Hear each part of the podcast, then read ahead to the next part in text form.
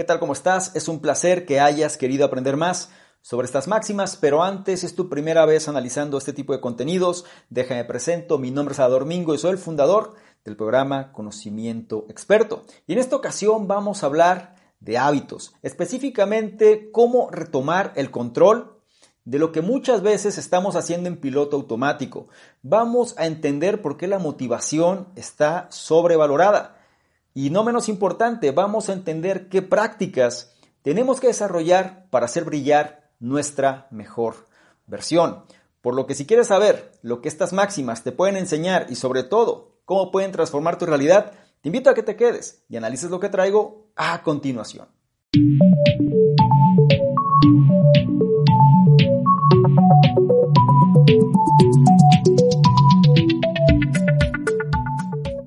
Máxima número uno.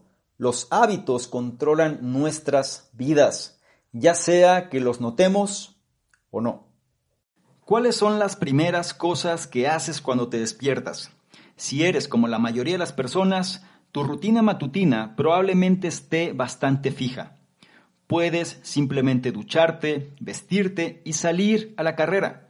O tal vez tengas que alimentar y vestir a tus hijos antes de comenzar tu propio día de trabajo. Cualquiera que sea el caso, es probable que en realidad no hayas decidido hacer muchas de las cosas que has hecho esta mañana. No hubo un debate interno sobre si ducharte o hacer un café o no. Sin ningún pensamiento consciente, seguiste adelante como siempre. Ducharte, vestirte y prepararte una bebida. En otras palabras, actuaste por hábito. El mensaje clave, los hábitos controlan nuestras vidas ya sea que los notemos o no, ya sean nuestras rutinas matutinas o nuestro régimen de ejercicio, los hábitos influyen en nuestro comportamiento más de lo que la mayoría de nosotros sabemos. Entonces, pregunta, ¿por qué los pasamos por alto con tanta frecuencia? Porque los hábitos operan por debajo del nivel del pensamiento consciente. Verás, los hábitos difieren de otros procesos mentales, como la toma de decisiones y la fuerza de voluntad. Estos ocurren en el nivel consciente de la mente. Cuando dudas sobre qué cereal comprar, estás plenamente consciente del proceso de pensamiento que estás experimentando. Es un proceso cognitivo reflexivo. Los hábitos, por otro lado, funcionan por debajo del nivel de conciencia. Realmente no implican pensamiento. En cambio, son repeticiones inconscientes de acciones que has realizado muchas veces antes. Muchas de las cosas que hacemos día a día, tanto buenas como malas, son hábitos. Es un hábito el que te hace señalar que vas a dar vuelta antes de girar cuando estás conduciendo. Es un hábito el que te hace besar a tu cónyuge cuando llegas a casa del trabajo. Y es un hábito el que te mantiene comiendo la comida chatarra que has querido dejar de consumir durante meses. Sin embargo, reconocer el enorme papel que juegan los hábitos en nuestras vidas no nos quita el albedrío. Después de todo, los hábitos son maleables. Siempre puedes perder los que no te gustan y ganar algunos que sí. Sin embargo, para hacer eso, debemos observar cómo funcionan los hábitos. No olvides la máxima. Los hábitos controlan nuestras vidas, ya sea que los notemos o no. Máxima número 2. La motivación puede ser suficiente para desarrollar hazañas únicas, pero no lo será para desarrollar un cambio sostenido. ¿Sabías que más de 100 millones de personas se inscriben en cursos en línea cada año, pero solo el 10% de ellos se gradúan? El otro 90% abandona. ¿Por qué? Por la misma razón que las personas acumulan pases de gimnasio no utilizados en sus billeteras y exprimidores de vegetales polvorientos en sus sótanos.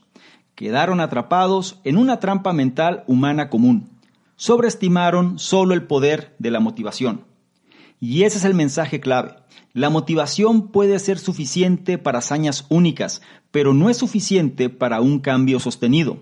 La motivación puede mover montañas, puede inspirar a los viajeros fuera de forma a correr millas solo para tomar aviones y trenes que parten pronto. Puede hacer que un alcohólico asista a su primera reunión de alcohólicos anónimos y una trabajadora de oficina de toda la vida se reinvente como trapecista. Pero aquí está la cosa acerca de estos grandes y únicos picos de motivación. son perfectos para hacer cosas difíciles una sola vez. Sin embargo, el cambio sostenible significa hacer las mismas cosas día tras día. Y eso es algo que mucha gente olvida. En lugar de concentrarse en lo que pueden hacer ahora, se centran en las aspiraciones. Estos son objetivos a largo plazo, como reducir el tiempo de pantalla, ser más paciente con sus hijos o perder el 12% de su grasa corporal. Las aspiraciones son resultados abstractos, te informan sobre los resultados que estás tratando de lograr, no cómo los vas a lograr. Y la motivación por sí sola no servirá. Imagina que alguien te ofrece un millón de dólares si puedes reducir tu nivel de glucosa en la sangre en un 10% en este momento. No importa qué tan motivado estés, es una tarea imposible, por la misma razón que no puedes dormir mejor de repente o perder 10 libras antes de la cena. El comportamiento es lo que cierra esta brecha entre el momento presente y el resultado futuro deseable. Tomemos un ejemplo cotidiano, el ahorro, para ver cómo funciona esto. La mayoría de los bancos te aconsejan que mantengas un fondo de emergencia en caso de que, por ejemplo, tu techo comience a gotear o tu automóvil se descomponga. Tener un poco de dinero extra para cubrir estos riesgos es una buena aspiración. Pero, pregunta, ¿cómo se llega ahí? Bueno, probablemente no puedas evocar y ahorrar 500 dólares en este momento, pero puedes adoptar comportamientos que te ayudarán a hacerlo. Por ejemplo, podrías llamar a tu compañía de cable en este momento y reducir su servicio al nivel más bajo, o podrías vaciar tus bolsillos y poner ese cambio en un frasco para fondos de emergencia. Los comportamientos, en otras palabras, provocan cambios porque puedes hacerlos de inmediato. No olvides la máxima, la motivación puede ser suficiente para hazañas únicas, pero no es suficiente para un cambio sostenido. Máxima número 3. Adopta prácticas que ayuden a que la mejor versión de ti brille. Afortunadamente, las fuerzas negativas dentro de ti están atenuadas por otra fuerza, tu héroe interior. Tu héroe interior eres tú en su mejor momento seguro, motivado y apasionado de la vida. Cuando dejas que tu héroe interior brille, realmente no hay nada que no puedas hacer. Vamos a ver tres hábitos de éxito para cultivar tu héroe interior. El mensaje clave. Adopta prácticas que ayuden a que la mejor versión de ti brille. El primer hábito es tratarse como un ganador. Imagina a dos hombres sentados en diferentes mesas en un restaurante. Uno es tosco, tiene una mala postura y murmura al camarero. El otro está sentado derecho y está sonriendo y bromeando con el camarero. ¿Cuál de estos hombres crees está disfrutando más de la vida? ¿Quién es mejor en su trabajo? ¿Quién es el mejor amante? Intuitivamente concluimos que el primer hombre parece deprimido y abrumado por los desafíos de la vida. Por el contrario, el segundo hombre parece estar lleno de energía y vitalidad, o en otras palabras, parece más un ganador. Pero sabes qué? Quizás no te sientas como un ganador. Entonces te preguntarás, ¿qué sentido tiene actuar? Bueno, como actúas es una profecía autocumplida. Innumerables estudios han demostrado que sonreír realmente te hace sentir mejor y adoptar poses de poder te hace sentir más poderoso. Deberías comportarte como un ganador, porque incluso si estás actuando al principio, muy pronto se volverá realidad. Esto también aplica para tu forma de hablar sobre ti. Es por eso que el segundo hábito de éxito es usar siempre un lenguaje positivo cuando hablas de ti mismo. Cuando dices cosas como me siento enojado o me siento estresado, tiendes a encerrarte en estas emociones. En cambio, trata de hablar positivamente y capta las palabras negativas antes de que salgan de tu boca. Si se escapan, entonces detente tranquilamente y repite. Por ejemplo, si dijiste me siento estresado, repite esto como me estoy presionando y aprendiendo mucho. El tercer hábito de éxito es cultivar tu círculo social. Puede que no lo sepas, pero emulas a las personas que te rodean. Todos lo hacemos. Recogemos los hábitos y patrones de pensamiento de otras personas. Si deseas estar en buena forma física, por ejemplo, ayuda a ser amigos a personas que están en buena forma física. Lo mismo puede decirse del éxito financiero. Si quieres tener éxito financiero, entonces hazte amigo de personas que tengan éxito financiero. Rodearte de personas positivas y centradas en la solución es la mejor manera de adquirir aún más hábitos de éxito y patrones de pensamiento. No olvides la máxima, adopta prácticas que ayuden a que la mejor versión de ti brille.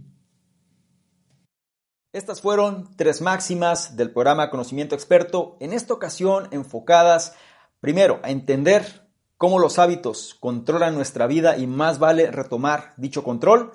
También por qué la motivación está muchas veces sobrevalorada y qué prácticas tenemos que seguir si queremos hacer brillar nuestra mejor versión. Aprendimos de verdaderas referencias en el tema, como viene siendo Dean Graziosi con su libro Los hábitos del éxito millonario, también de Wendy Wood con la cuestión de los buenos hábitos, malos hábitos, y también aprendimos de BJ Fogg con su libro Hábitos diminutos, la importancia de hacer microcomportamientos para generar cambios sustanciales a lo largo del tiempo. Me gustaría mucho saber tus comentarios al respecto. ¿Cuál de estas máximas tuvo más impacto hacia ti? Y sobre todo, ¿cuál de ellas vas a llevar a la práctica? Es importante que te recuerde que el conocimiento pasivo de poco sirve. Es importante llevarlo a la acción. No se trata sobre lo que sabes, sino más bien sobre lo que haces con lo que sabes. Este viene siendo un consejo que te doy, sobre todo si quieres desarrollarte y ser una mejor versión. Por otro lado, si esta información la consideras de valor, no se te olvide evaluarla y compartirla porque de esta forma nos ayudas a llegar a una mayor cantidad de personas que también pueden beneficiarse de este tipo de contenidos. No se te olvide revisar en la descripción los enlaces que ahí aparecen porque te van a llevar a nuestros diversos programas, incluido el reto 60-100. Este reto, donde te doy la mano para ajustar tu estado mental y seas una mejor versión. Es gratuito, no lo olvides. Y por último y no menos importante, si quieres que interactuemos de una forma más dinámica, ¿por qué no le tomas una imagen, un screenshot a este contenido y te vas a Instagram, me buscas arroba y colocas esta imagen en tus historias? Te aseguras de etiquetarme y poner tu comentario. Si lo haces, yo te voy a responder en reciprocidad y además te voy a compartir con la audiencia. ¿Te parece bien? Espero que sí. Te recuerdo mi nombre, soy Salvador Mingo, soy el fundador del programa Conocimiento Experto y yo te espero en una siguiente sesión de Máximas. Chao. ¿Qué tal? ¿Cómo estás? Por acá Salvador Mingo, un placer que estés revisando este contenido donde te voy a explicar precisamente qué consiste esta membresía del canal conocimiento experto. Son tres niveles. El nivel número uno, miembros estándar, son personas que quieren tener una comunicación más directa. Es decir, actualmente recibimos muchos comentarios, dudas, preguntas, etcétera, y es difícil responder a todos. Por ende, vamos a diferenciar las personas que tienen un interés genuino de aquellos que simplemente son curiosos y la membresía estándar es la base de ello. Las personas que formen parte de esta membresía van a tener prioridad para poder ser, para que sus dudas, preguntas, comentarios sean respondidas. ¿sí? Es decir, tengan respuesta en relación a lo que están comentando. Por otro lado, también van a ser los elegidos para apoyar en la selección de los libros de la semana. Es decir, actualmente dentro de la sección del conocimiento experto están ahí de libros y vamos a priorizar a estas personas para que sean ellos los que definan cuáles serían los siguientes libros a elegir. Y por otro lado, van a ser las personas que se van a enterar más rápidamente de notificaciones, promociones, información de poder y demás que vale la pena compartir.